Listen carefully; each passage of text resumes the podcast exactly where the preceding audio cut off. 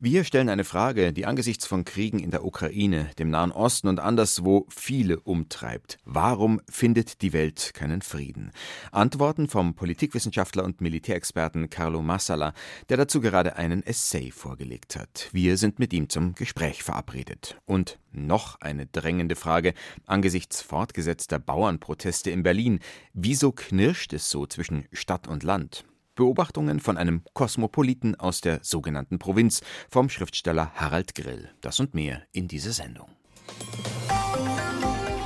Kultur am Morgen auf Bayern 2. Heute mit Christoph Leibold. Apropos Provinz, für viele sei Hamm die kleine graue Maus am Rande des Ruhrgebiets, in der man höchstens mal am Bahnhof umsteigt. Für uns aber, so erklären es die Mitglieder der Kapelle Petra, für uns ist Hamm der Mittelpunkt der Welt. Nun hat die Indie-Band ihr neues Album nach ihrer Heimatstadt benannt. Ungewohnt ernst und unklamaukig kommt das Album Hamm von der Kapelle Petra daher. Im ersten Song, den wir heute hören, geht es um Depressionen. Nicht alleine heißt er.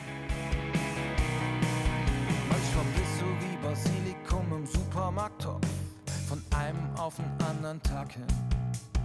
Und dann traust du dich nicht raus, ziehst die Decke übern Kopf, weil man dich ja nur gut gelaunt kennt. Du schämst dich für dich, du hast den Bauch voller Wut. Was gestern schön war, ist dir heute fremd. Du glaubst, es wäre nur bei dir so, allen anderen geht's gut. Du fühlst dich wie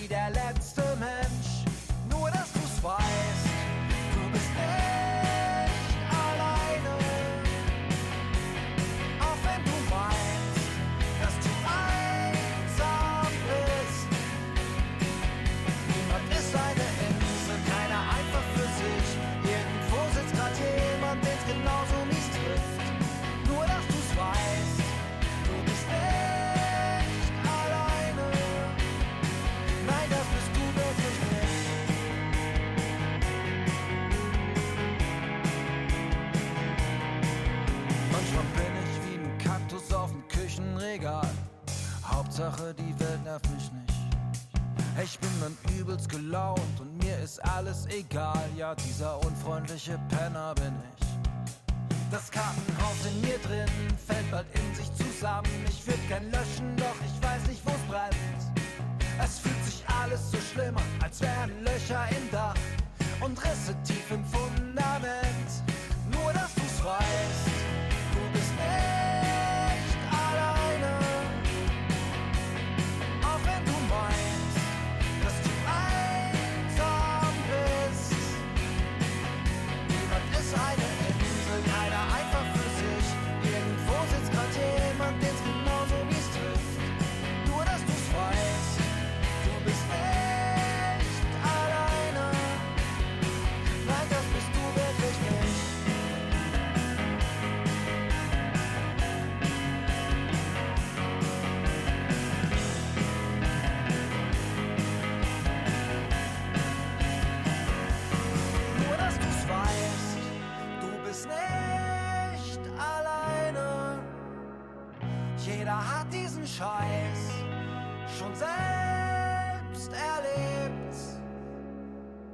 Niemand ist eine Insel, keiner einfach für sich. Irgendwo sitzt grad jemand, der's genauso wie's hilft.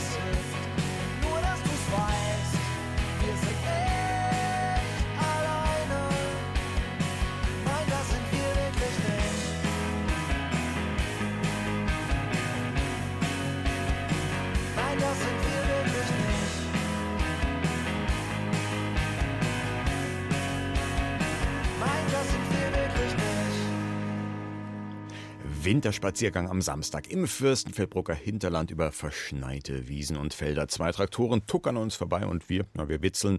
Die machen sich wohl gerade auf den Weg, um erst den Kreisel im nächsten Kaff in ein paar Stunden zu blockieren und dann weiterzufahren, um rechtzeitig in Berlin zu sein.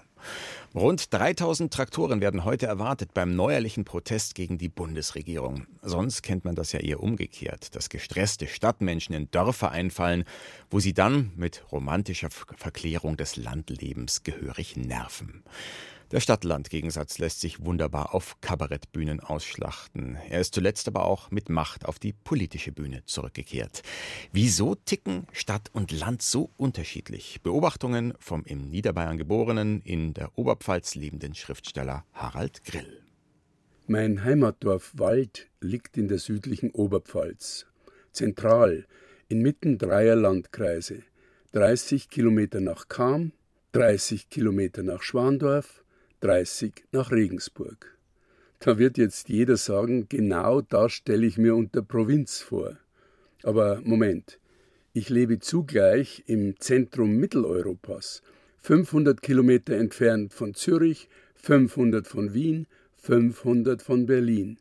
Wenn ich Städtern erzähle, wo ich herkomme, sehen sie in mir so etwas wie einen Hinterwäldler. Dann heißt es, oh mei, oh mei, der ist vor hinter der Brederwind. Der welterfahrene Schriftsteller Walter Höllerer schrieb einmal Provinz ist, was man daraus macht. Er stammte aus der oberpfälzischen Kleinstadt Sulzbach-Rosenberg. Sein Wohnort war jedoch Berlin, wo er als Professor für Literaturwissenschaft arbeitete. In seiner Heimatstadt Sulzbach-Rosenberg schuf er im leerstehenden Gebäude des ehemaligen Amtsgerichts ein Literaturarchiv, in dem Schriftstellerinnen und Schriftsteller aus der ganzen Welt auftraten. Was für die Wohlhabenden seit Jahrhunderten gilt. Ein Landhaus für den Sommer, ein Stadthaus für die Wintermonate. Das ist heute der unerfüllte Traum vieler Mittelständler. Sie wollen alles in einem und behelfen sich damit, ein stadtnahes, finanzierbares Domizil auf dem Land zu erwerben. In den Zentren führten die Preise für Grundstücke, Mieten und für den Lebensunterhalt dazu, dass Stadtflüchter die Gemeinden der näheren Umgebung überschwemmen. Sie ziehen aufs Land und pendeln werktags zur Arbeit in die Stadt. Am dörflichen Leben nehmen sie selten teil. Daheim sind sie weder hier noch dort. Obwohl die Bevölkerung in den Metropolen zum Großteil aus Zugezogenen besteht, viele davon aus ländlichen Gegenden, schenkt man dort uns Landbewohnern von jeher wenig Beachtung. Wir auf dem Land müssen uns schon selbst für unsere Belange einsetzen. So war das, als man uns von der Landeshauptstadt aus eine atomare Wiederaufbereitungsanlage in den Landkreis Schwandorf setzen wollte. Da zeigten die Einheimischen, was von der Provinz für eine Kraft ausgehen kann. Sie gingen mehrere Jahre lang zu Tausenden auf die Straße. So muss nun auch der Bauernstand daran erinnern, dass es ihn überhaupt noch gibt, fern der großen Städte. Auslöser der jüngsten Bauernproteste war die Bekanntgabe von Sparplänen der Bundesregierung, die gnadenlos die Existenz kleiner Betriebe bedrohen. In ganz Deutschland behindern Bäuerinnen und Bauern den Verkehr. Wir sehen Misthaufen auf den Straßen, Bummelfahrten mit Bulldogs, Blockaden von Autobahnausfahrten. Früher hatten wir im Dorf einen Bahnhof für den Personenzugverkehr. Die Linie wurde bereits in den 1980er Jahren aufgelöst. Der Nahverkehr krankt.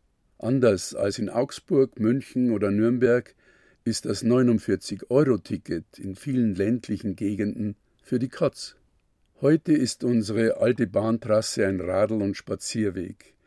Wenn mir dort Leute begegnen, die nicht grüßen, sind das meistens die Zugezogenen oder Städter, die bei uns Freizeitsport treiben. Die Dorfromantik hat also durchaus ihre Schattenseiten.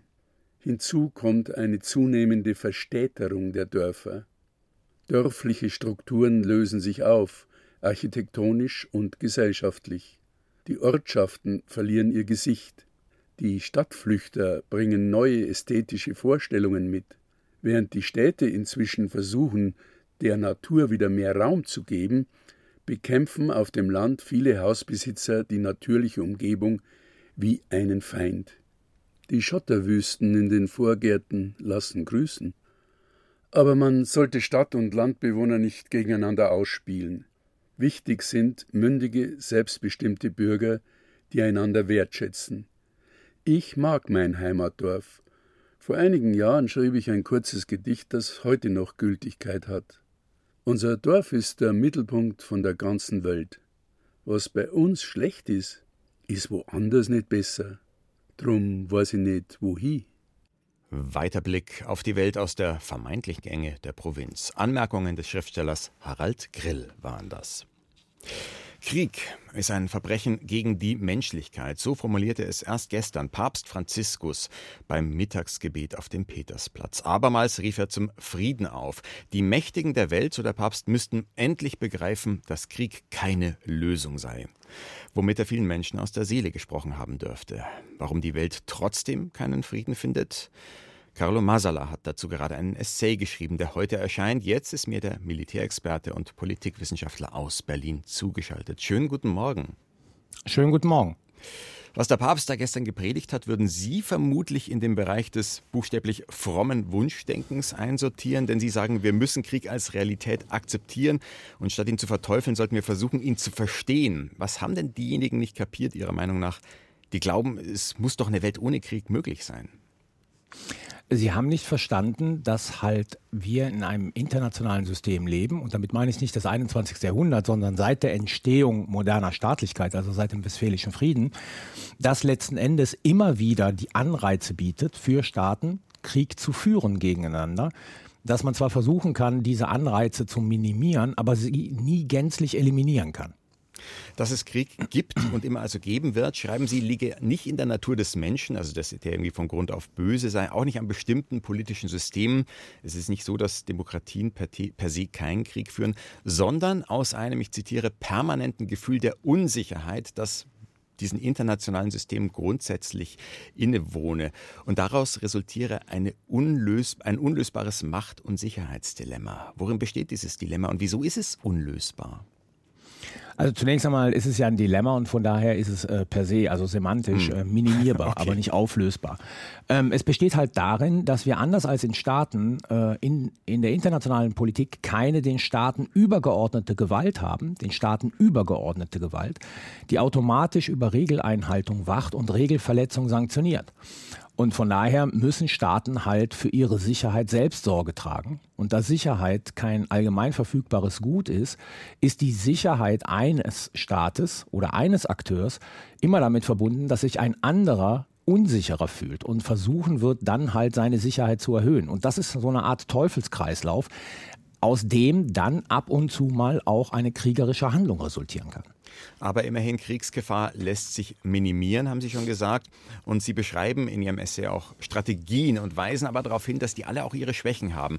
Da wäre zum Beispiel die Schaffung eines militärischen Gleichgewichts. Funktioniert nur bedingt, sagen Sie. Woran liegt das? Naja, die Schaffung eines militärischen Gleichgewichts, äh, die Idee liegt zugrunde, dass sozusagen, wenn ich meinem Gegenüber signalisiere, dass ein Angriff sich nicht lohnt, weil er hohe Kosten äh, tragen wird, dann wird er davon abhalten. Die Schwäche liegt allerdings darin, dass sozusagen es oftmals Situationen gibt, in denen der Krieg ausgelöst wird, bevor ein solches militärisches Gleichgewicht hergestellt werden kann, um eben dieses zu verhindern. Also von daher, der Weg zu einem militärischen Gleichgewicht ist immer mit der Problematik von Krieg verbunden. Das ist ein Problem äh, der Strategie der sogenannten Balance of Power. Dann hätten wir noch Zusammenarbeit in internationalen Organisationen, allen voran die Vereinten Nationen. Das wäre ja eigentlich so der Wunsch nach einer übergeordneten Instanz. Inwiefern hilft es und inwiefern dann doch nicht so recht? Also bei den Vereinten Nationen ist das grundlegende Problem, dass die Wahrung des Weltfriedens ja beim Sicherheitsrat der Vereinten Nationen liegt. Und da haben fünf Staaten ein Vetorecht, also Russland, China, Großbritannien, Frankreich und die USA. Das heißt, wenn diese fünf Staaten ähm, sich einig sind, dann können sie alle anderen Mitgliedstaaten der Vereinten Nationen sanktionieren, äh, wenn diese zu äh, Krieg als, als Mittel der Konfliktlösung greifen. Allerdings werden sie nie und haben sie nie Sanktionen gegen sich selbst zugestimmt. Also die russische Föderation blockiert natürlich alles mit Blick auf ihren Angriffskrieg äh, gegenüber der Ukraine. Die Amerikaner haben das getan mit Blick auf ihren Angriffskrieg äh, gegen den Irak 2003. Also von daher diese fünf Ständigen werden Sanktionen gegen sich selber nie akzeptieren und von daher ist dieses System der Vereinten Nationen mit Blick auf die Kriegsvermeidung auch ein imperfektes. Wo diese Kriegsvermeidung funktioniert bei Zusammenarbeit in einer internationalen Organisation wäre die EU, also zumindest äh, friedensstiftend wirkt die. Oder? Ja, die EU wirkt friedensstiftend. Ähm, ein, ein militärischer Konflikt zwischen EU-Mitgliedstaaten ähm, scheint auch auf, auf vorhersehbare Zukunft ausgeschlossen zu sein. Da muss man aber wissen, dass die EU aus einer einzigartigen historischen Konstellation entstand, nämlich als die äh, Staaten äh, Europas nach dem Zweiten Weltkrieg sich auf dem Weg zur europäischen Integration machten, waren sie eines der grundsätzlichen Probleme entlastet, nämlich für ihre eigene Sicherheit selbst Sorge tragen zu müssen. Das haben die USA übernommen. Deswegen konnten die Staaten Europas sich komplett auf ihre wirtschaftliche Integration konzentrieren. Und das hat dann in der Tat dazu geführt, dass die Staaten der europäischen Integration sich gegenseitig weder als Konkurrenten noch als Feinde wahrnehmen, sondern eher als Partner. Und äh, gegenüber Partnern ist Krieg kein Mittel der Konfliktregulierung. Vielleicht noch eine weitere Strategie, Schaffung gegenseitiger ökonomischer Abhängigkeiten. Hat in den letzten Jahrzehnten der Westen mit Russland versucht, mit China versucht, hat mit Russland und Blick auf die Ukraine ja nicht so wirklich funktioniert und wird womöglich auch nicht bei China und Taiwan funktionieren. Äh, Taiwan, jetzt gerade haben sie gewählt am Wochenende, wieder einen China-kritischen Präsidenten, was die Volksrepublik kaum weniger friedlich stimmen wird. Äh, positive Gegenbeispiele, wo das doch geklappt hat mit dieser Schaffung gegenseitiger ökonomischer Abhängigkeiten? Also mir fallen keine positiven Beispiele ein, aber letzten Endes kann man sagen, dass die Schaffung ökonomischer Abhängigkeiten, die friedensfördernd wirken zwischen Großmächten oder Mächten mit, mit äh, politischen äh, Ambitionen, die gegebenenfalls militärisch verfolgt werden können, schon allein deshalb nicht funktioniert, weil diese Mächte es vermeiden, in gegenseitige Abhängigkeit zu, zu geraten. Also wirtschaftlicher Austausch ja, aber gegenseitige Abhängigkeit wird da in aller Regel vermieden. Ähm, sehr schön ist immer im Vorfeld des Ersten Weltkrieges gab es Literatur, die gesagt hat, Großbritannien ist ökonomisch so eng mit dem europäischen Festland verbunden, dass Krieg als Mittel der Auseinandersetzung äh, sich gar nicht mehr lohnt, was ökonomisch ja auch stimmt. Und ähm, 1914 haben wir gesehen, dass wir in den Ersten Weltkrieg reingeschlittert sind. Also von daher, ökonomische Abhängigkeiten sind nie perfekt. Und letzten Endes werden auch nie dafür sorgen, dass wenn ein Staat wirklich ein politisches Interesse daran hat, seine Ziele militärisch zu verfolgen, er nicht bereit ist, gegebenenfalls auch die ökonomischen Konsequenzen für die Verfolgung dieser Ziele in Kauf zu nehmen bei aller Nachvollziehbarkeit Ihres Realitätssinns, wenn Sie am Ende Ihres Essays schreiben, wir müssen uns an Krieg gewöhnen, da wird sich dann bei vielen Leserinnen und Lesern doch was sträuben, müssen Sie sich auch die Kritik gefallen lassen, dass Sie bei den Kriegsvermeidungsstrategien vor allem über die Grenzen nachdenken, aber nicht wirklich über erfolgsversprechendere Alternativen? Naja, der Punkt ist, ich bin ja nicht der Erste, der über diese Kriegsvermeidungsstrategien nachdenkt. Es gibt unglaublich viel Literatur dazu und ich habe in diesem Essay ja nur vier oder fünf, ähm, ich sage mal, die bekanntesten Strategien ähm, diskutiert. Letzten Endes ist es so, dass wir diese Kriegsvermeidungsstrategien äh, seit dem Mittelalter haben und sie bis heute alle nicht dazu geführt haben, dass Krieg als Mittel der Auseinandersetzung in der internationalen Politik gebannt worden ist. Von daher glaube ich, ist es äh, schon sehr realistisch, auch ernüchternd festzustellen, dass wir Krieg nie als Instrument der Politik von der Bildfläche verbannen können. Es sei denn, wir kommen zu einer Situation, die Gorbatschow mal genannt hat, als Weltinnenpolitik. Also wir haben einen sogenannten Weltstaat. Da hat aber auch Kant dann gesagt, das würde bedeuten ein ewiger Bürgerkrieg. Um mit was Positivem, vielleicht auch Überraschendem in diesem Buch zu enden. Sie schreiben, trotz allem, Krieg dominiere die Geschichte keineswegs. Echt jetzt? Ja, wenn Sie sich anschauen, ich meine, auch global, die Zeiten des Friedens überwiegen die Zeiten des Krieges. Das heißt, all diese Strategien tragen ja schon dazu bei, sozusagen Krieg zu minimieren. Wir leben ähm, historisch gesehen haben wir mehr Friedenszeiten als Kriegszeiten, aber es wird natürlich in unserem kollektiven Gedächtnis durch die Kriegszeiten einfach dominiert, weil Krieg halt ein furchtbares, äh, ein, ein, ein furchtbares Ereignis ist mit unglaublich viel Leid und unglaublich hohen Kosten. Das sagt der Militärexperte Carlo Masala, dessen Essay Warum die Welt keinen Frieden findet heute im Brandstätter Verlag erscheint. Dankeschön. Ich danke Ihnen. Es ist 8.50 Uhr, 10 vor 9. Dieser Fisch steht nicht vom Kopf, sondern am Arsch. Wir machen's kurz. Das ist für einige der letzte Song hier. Ladies and Gentlemen, bitte Attention. Diese Band spielt ab sofort. Keine Lieder für böse Menschen. Das ist für einige der letzte Song hier. Und eigentlich selbstverständlich. Egal an welchem Ort. Keine Lieder für böse Menschen. Es ist so widerlich würde, der anderen mit Füßen trittst und ein Meinungsfreiheitsfähnchen in der Hand hast. Traurig, dass du selbst nicht weißt, du mit Worten wie mit Steinen schmeißt, dabei ist gut zu sein, doch eigentlich ganz einfach. Wir wollen nicht ertragen diesen Hass. Das sind zu viele Tropfen für ein ramponiertes Fass. Wir machen's kurz. Das ist für einige der letzte Song hier. Ladies and Gentlemen, bitte Attention.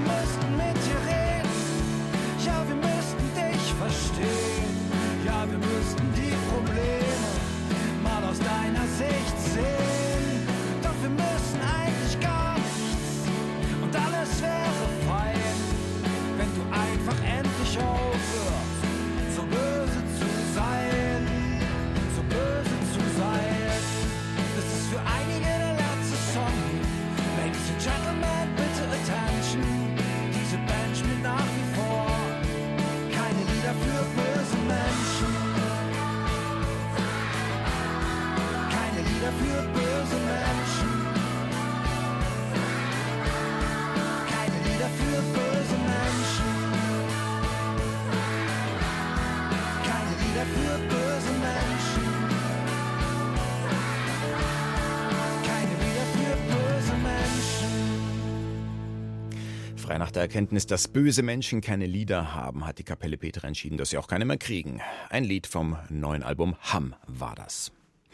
Die Filmemacherin Claire Simon ist Mitglied des Kollektivs 50-50, das für Chancengleichheit von Frauen und Männern in den audiovisuellen Medien kämpft. Dass es das braucht, dafür ist die 68-jährige Französin selbst ein Beispiel. Seit bald 50 Jahren dreht Simon Filme, ist einem breiteren Publikum aber bis heute weitgehend unbekannt. Das Münchner Filmmuseum will das ändern und hat ihr nun eine umfassende Retrospektive gewidmet. Insgesamt 17 abendfüllende Dokumentar- und Spielfilme und acht Kurzfilme umfasst die umfangreiche Werkschau, für die Claire Simon auch selbst angereist ist. Moritz Hohlfelder hat sie gestern getroffen. Je trouve ça très bien, cette histoire de film. Claire Simon, je trouve ça génial. Ah, c'est bien les caméramans, Cinéma. C'est sympa le cinéma. Das ist toll, dass du das filmst, Claire Simon, sagt eine Frau, die auf dem OP-Tisch liegt und ihren Kopf kurz Richtung Kamera dreht. Sie liebe das Kino. Notre Corps heißt der Dokumentarfilm, der dieses Jahr bei der Berlinale gefeiert wurde und gestern Abend im Münchner Filmmuseum zu sehen war, fast drei Stunden lang, der beeindruckende filmische Ritt durch eine gynäkologische Klinik in Paris. Die Regisseurin nennt ihn einen Walzer der Schicksale. L'hôpital est un lieu où chaque personne arrive avec son histoire. Ein Krankenhaus ist eine Welt, zu der jeder Mensch mit seiner eigenen Geschichte kommt, sagt Claire Simon. Diese Welt wird so beeindruckend wie berührend erlebbar, als Kosmos individueller Momentaufnahmen. Die Regisseurin zeigt Geburten und Krebsdiagnosen, Beratungsgespräche zu Abtreibungen, die Hormontherapie für eine ältere Transfrau, Geschlechtsumwandlungen und künstliche Befruchtungen. Sie beobachtet präzise und in langen Einstellungen, was alles passiert in diesem Krankenhaus. Sie zeigt, wie geredet, gelacht und geweint wird. Sie erforscht, was es bedeutet, in einem weiblichen Körper zu leben, und sie macht mit zunehmender Dauer Strukturen sichtbar, wo man zuerst nur individuelle Nöte vermutet. Körper und Krankheit. Körper und Gesellschaft. Plötzlich bekommt alles eine Dimension weit über das Individuum hinaus. Leid wird geteilt, an Freude partizipiert. Das Kino sei physisch, sagt Claire Simon. Es gehe darum, einen gemeinschaftlichen Körper zu erleben. I think the cinema is about the body from the beginning, from Charlie Chaplin. If you see, then you change your mind, then you understand things differently. Das Kino sei von Beginn an physisch gewesen, man denke nur an Charlie Chaplin. Wenn man etwas physisch erlebe, sei das bewusstseinserweiternd und manchmal verändere das auch die eigene Meinung über etwas, sagt Claire Simon. In dem Dokumentarfilm Notre Corps sind ausführlich Frauen zu sehen, die sich künstlich befruchten lassen. Als Zuschauerinnen und Zuschauer entwickelt man plötzlich ein Gefühl für diese Prozedur, bekommt mit, was das für ein Paar oder eine Einzelperson bedeutet, ein Baby zu machen. That is the whole story what a woman has to go through to get the oversight or what a man has to go through and all those slices to make a baby. Man fängt in diesem Film an zu verstehen und findet sich selbst wieder in einem Gespräch zwischen Patientin, Patient und Arzt oder in einem Symptom, in einem Ereignis. Die in London geborene französische Regisseurin Claire Simon folgt ihren Eingebungen, ihrer Intuition, ihrer Offenheit. Sie macht ohne Beurteilungen, ohne den Menschen vor der Kamera ihre Würde zu nehmen, alles möglich. Gespräche über Leben und Tod, über Jugend und Alter. Die filmende Autodidaktin hat das vom Anfang ihrer Karriere an so gemacht. Sie lässt sich eine Kamera geben und beginnt zu filmen. Das war schon so, als sie 20 war. Mit dem ersten Geld, das sie verdiente, drehte sie einen Kurzfilm und lernte, man könne auch ganz frei ohne Drehbuch arbeiten. When I was 20, immediately I did, uh, with the first money I earned, I did a, a short film, fiction. And so I felt very free that you can make a film with just an idea and you can create a scene just direct without writing anything. Unerschrocken ist Claire Simon, die Frau auf dem OP-Tisch, die erklärt, sie liebe das Kino, ist sie selbst. Während sie an Notre-Cor drehte, erkrankte sie an Brustkrebs. Jetzt bin ich auch eine von den vielen, sagt sie im Film. Ich bin nicht die Erste, die das hat. Wie sie gestern in München mitteilte, ist sie wieder gesund. Sie hat überlebt und wird weiter Filme machen. Sie taucht ein in soziale Mikrokosmen, mit der Kamera immer auf Augenhöhe und nimmt uns mit in diese Welten voller eigener Geschichten. Notre Corps wird noch einmal am Sonntag, dem 18. Februar, gezeigt. Die Retrospektive mit Filmen von Claire Simon im Münchner Filmmuseum. Sie läuft bis Ende Februar. Und das ganze Programm finden Sie auf der Homepage des Münchner Stadtmuseums.